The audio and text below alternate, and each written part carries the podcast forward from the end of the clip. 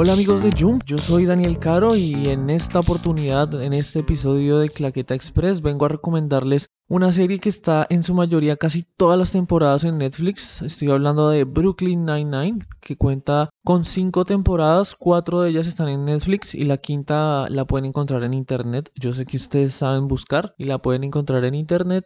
Esta es una serie comedia que es original de Fox, eh, cuenta, como les dije, de cinco temporadas, cada temporada más o menos entre 20 y 23 capítulos, con la particularidad que Fox canceló la serie para su quinta temporada y una oleada de fans de esta serie que iniciaron una campaña de salvar la serie, de salvar Brooklyn Nine-Nine. Y la cadena NBC decidió salvar la serie y ordenar digamos una sexta temporada con 13 nuevos capítulos que saldrán el año que viene. Entonces continuaremos viendo Brooklyn Nine-Nine. Es una serie comedia que narra como la vida de una comisaría de la comisaría 99 como su nombre lo dice y de un grupo de policías muy particulares enfocándose principalmente en el detective Jake Peralta y en su relación con los demás detectives. Y este interpretado por Andy Samberg que a la vez de protagonizar la serie es productor y productor ejecutivo de esta. Entre los actores más destacados de esta serie podemos reconocer a Chelsea Peretti, a Terry Crews, que han hecho, que son comediantes y, han hecho películas que recordamos todos como Dónde están las rubias, de sale Terry Crews. Y creo que esta es una serie que hay que ver porque rompe muchos tabús que tienen las series en Hollywood. Toca distintos temas muy variados desde la homosexualidad, desde la discriminación y los ve desde un enfoque, o sea, todo desde el ojo de la comedia. Creo que es una serie que se le nota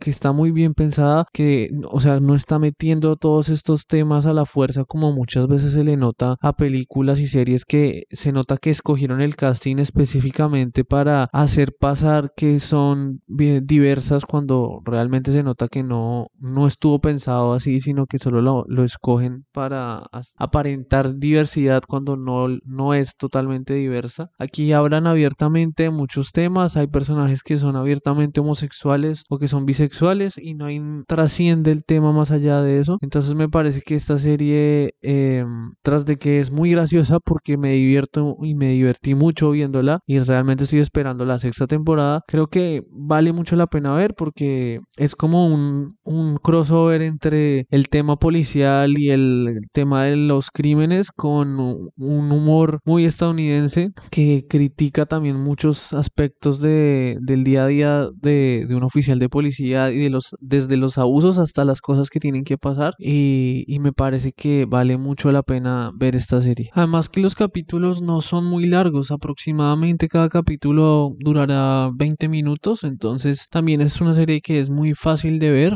Creo que uno, no sé, yo la, me sentaba a almorzar y la ponía y me veía tres, cuatro capítulos seguidos. Entonces es una serie que es amable de ver y se la recomiendo a ojos cerrados porque sé que se van a divertir muchísimo viendo esta serie. Creo que uno de mis personajes favoritos era eh, Terry o Boyle, que me parecen de los más graciosos. Entonces quiero que la vean y me cuenten qué les parece, qué personajes les gusta más a ustedes, qué capítulos los han hecho reír más. Y y esperemos juntos la sexta temporada que ya no demora en venir. Yo soy Daniel Caro y esto es un episodio más de Claqueta Express para el podcast Claqueta en Escena. Nos estamos escuchando en una próxima oportunidad.